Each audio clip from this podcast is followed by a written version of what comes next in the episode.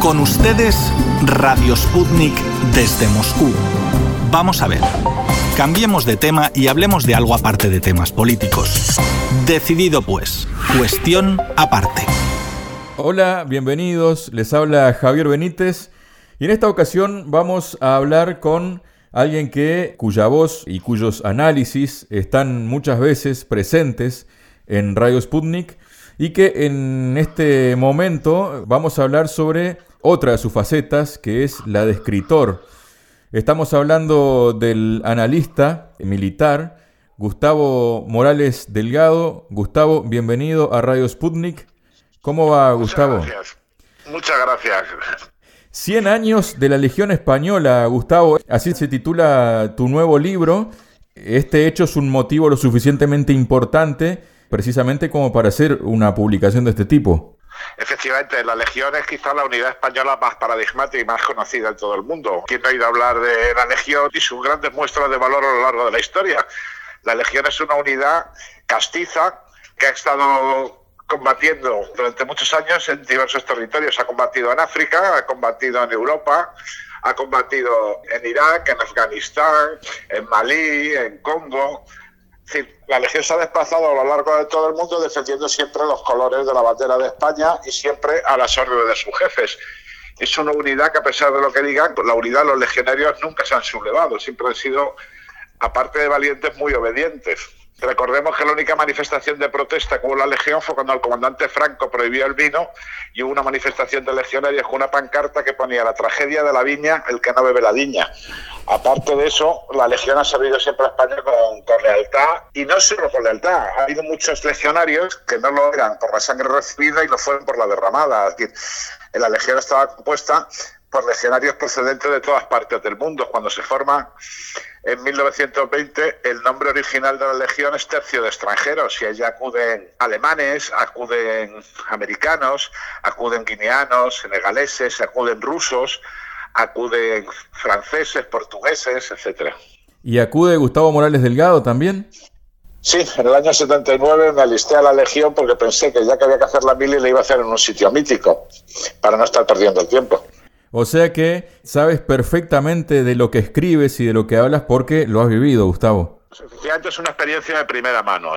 Sí, yo estuve en la Legión en los años oscuros cuando pretendían disolverla, que fue el año 79 y el año 81, mi tiempo de servicio, hasta que el gobierno de Felipe González en 1982 descubrió que para las misiones internacionales era mucho más efectiva la Legión. Los ingleses habían sacado cuando se produce el conflicto de los Balcanes, imágenes de marineros españoles de reemplazo, soldados obligados, subiendo llorando a los buques militares en Cartagena. Entonces decidieron desplegar a la legión en Mostar. Y cuando la legión embarcaba, embarcaba a paso ligero y cantando. Los legionarios eran voluntarios.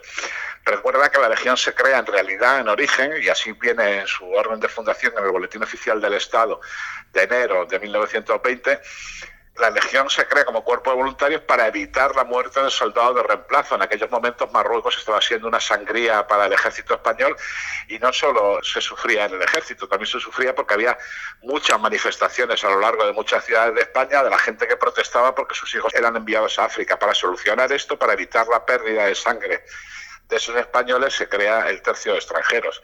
La fecha de la fundación, a pesar de que en el BOE sale en enero de 1920, en la Legión se celebra el 20 de septiembre porque fue el día que se listaron los primeros legionarios, la mayor parte de ellos, por cierto, catalanes.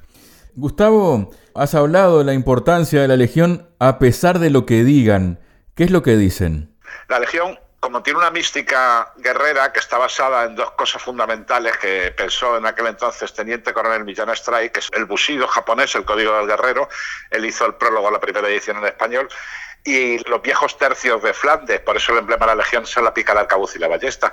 Es considerada por muchos una unidad fascista, una unidad sangrienta, una unidad de guerreros, pero lo que es cierto es que la Legión en todas partes donde ha establecido sus campamentos tanto en Ifni como en el Sáhara, como en Ceuta, Melilla, Fuerteventura, Ronda, Almería, ha sido recibida y ha sido contemplada con mucho cariño por la población. Distintos generales norteamericanos y la Fundación RAM se estuvieron preguntando por qué los legionarios españoles eran mucho mejor recibidos por las poblaciones árabes iraquíes o por las poblaciones afganas que tenían mucho mejor relación con los legionarios, que son gente sencilla, que con los marines norteamericanos, por ejemplo. Estamos hablando con Gustavo Morales Delgado de su nuevo libro, de los 100 años de la Legión Española. Gustavo, que además de haber integrado la Legión, estás en posesión de dos órdenes al mérito, el Premio de Periodismo Carlos V, la Palma de Plata, has sido observador del alto al fuego en Irán, redactor jefe de revistas como Defensa IMC, director del diario Ya y del periódico Fe y director adjunto del periódico El Rotativo de la Universidad San Pablo CEU, corresponsal desde Al-Almará y Bagdad sobre la guerra irano-iraquí entre 1980 y 1988. Esto quiere decir de que quien tenga este material en sus manos, este libro, está leyendo algo de altísima fidelidad. Bien, yo pretendo ser riguroso y me gusta escribir sobre las cosas que conozco en profundidad. Para mí la experiencia de la Legión fue muy importante y creo que si no hubiera sido Boy Scout de pequeño y legionario de mayor, no hubiera podido ser corresponsal de guerra posteriormente, porque allí me enseñaron a sobrevivir, allí me enseñaron el valor de, de meterme entre la gente, de estar entre la gente como un pez en el agua y allí me enseñaron que la vida no merece la pena vivirla si no es para ir detrás de un noble ideal. Se habla de que la Legión son nietos de los tercios y los conquistadores. Para ubicar un poco a la gente que no está tan metida en este tema, ¿quiénes eran los tercios, Gustavo? Los tercios españoles eran la infantería legendaria. Fue la infantería que desde tiempo de Carlos I, Carlos V de Alemania y Felipe II estuvo combatiendo tanto en Italia que donde desembarcaban hacían el camino español, que era recorrer toda Italia andando, cruzando también Francia, hasta llegar a Flandes y combatir a los orangistas protestantes. Los tercios españoles hicieron muchas hazañas, hicieron también muchos hombres fuertes, por ejemplo, uno de ellos, Mondragón, que empezó de soldado en los tercios, de soldado raso, y inventó las encamisadas durante el, cruce de un puente, él se arrojó al agua porque los falangistas estaban disparando con cañones, con metralla. En dicho puente impedían el paso de las unidades españolas y Mondragón, con varios más, en mangas de camisa, se puso el cuchillo en la boca, cruzó el río a nado y atacó a los orangistas por la espalda, acuchillándolos. Esto será muy habitual en los tercios. Hay una película que es La Cremesa Heroica en que se cuenta también el tremendo avance. Ellos decían, tardarán tres semanas en llegar. A los 15 días no es que hubieran llegado, es que ya estaban dentro de la ciudad. los tercios se reclutaban mucho entre los pastores de Castilla, que llevaban en verano el ganado hacia el norte y en invierno hacia el sur, con lo cual estaban muy acostumbrados a andar. Era una infantería ligera, tremendamente rápida, era tremendamente dura y muchos de los generales que se enfrentaron con ella, generales franceses, generales holandeses, se hacían eco de su valor. Decías que si un tercio estaba en el campo de batalla se podría hablar de victoria, pero no de prisioneros. Gustavo, has mencionado que por allá por fines de los 70, principios de los 80, quisieron disolver el grupo. ¿Por qué ocurrió eso? Porque la legión, entre determinados políticos de izquierda, estoy pensando en uno de cuyo nombre no quiero acordarme, que era diputado canario, tenía muy mala fama, porque claro, lógicamente los legionarios no se reclutaban en las universidades, aunque yo sí estaba en la universidad, o en los Ateneos, sino que se reclutaban entre gente que había tenido una vida dura, una vida difícil, una vida rota por bajo extracto social, una vida rota por amoríos, y entonces los legionarios tenían, como digo, esos orígenes a los cuales se acentuaba por el lenguaje carcelario que utilizaban, el diña le de la chachi al tigre para que se pirule la fulañí, es una muestra, o por los tatuajes que llevaban a cuestas. Los legionarios habían sido creados para combatir contra las cávilas rifeñas marroquíes y las cávilas rifeñas eran muy duras. Libros como Tras el águila del César, de Luis Santamarina, reflejan la dureza de la vida de esos legionarios. Y entonces, para estos políticos, los legionarios eran un símbolo del pasado, eran un símbolo de esos tercios al que, ellos nunca les gustaron y eran un símbolo de esos conquistadores que ellos siempre han despreciado y los han cubierto con la leyenda negra. La legión forma parte también de esa leyenda negra que hicieron correr los protestantes, especialmente ingleses, contra los españoles y que fue muy consumida no ya fuera de España, sino dentro de la propia España. Quizás fue donde más éxito tuvo. No se recuerda que cuando se produce un incendio los que acuden allí a apagarlo son legionarios. No se recuerda que cuando se produce un accidente y hay que donar sangre, las colas que hay en las puertas de los hospitales están compuestas por hombres que llevan el chapir legionario en su cabeza. Yo recuerdo una anécdota de una enfermera que se acercó al legionario Pons Savarich en una de estas donaciones de sangre y le preguntó, ¿cuál es su grupo sanguíneo? Y el legionario Pons Savarich, en posición de firmes, contestó, Larios positivo, señora.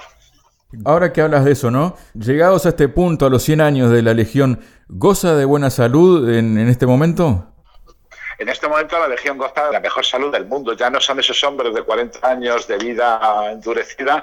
La Legión ya no permite el acceso de extranjeros que vienen de todas partes del mundo queriendo borrar su pasado y en este momento la Legión solo admite a hispanoamericanos o guineanos y españoles, lógicamente. La Legión ahora está compuesta por jóvenes con una preparación técnica y humana muy alta, que disponen de un material maravilloso y que está integrados en la brigada Alfonso XIII, que es una brigada mixta que dispone de todos los medios, pudiéndose desplazar a toda velocidad y sin protesta alguna a lo largo del mundo para cumplir las misiones internacionales que les son señaladas a España por los organismos en los que está representada.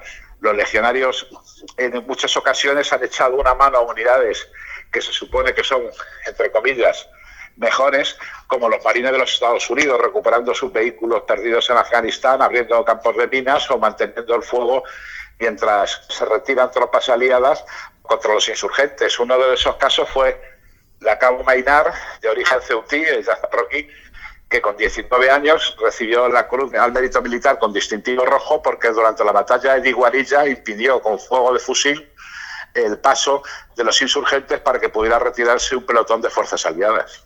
Gustavo, ¿cómo puede acceder el público al libro 100 años de la Legión Española? Bien, está en todas partes, está en las librerías, está en las grandes superficies, está en Amazon. Eso, la distribución que hace la Feria de los Libros es bastante buena, es decir, el libro es muy accesible. Gustavo Morales Delgado es periodista, especialista en cuestiones de integrismo y geoestrategia militar. Todo estos datos que nunca hemos dado de Gustavo cada vez que hablamos de temas actuales.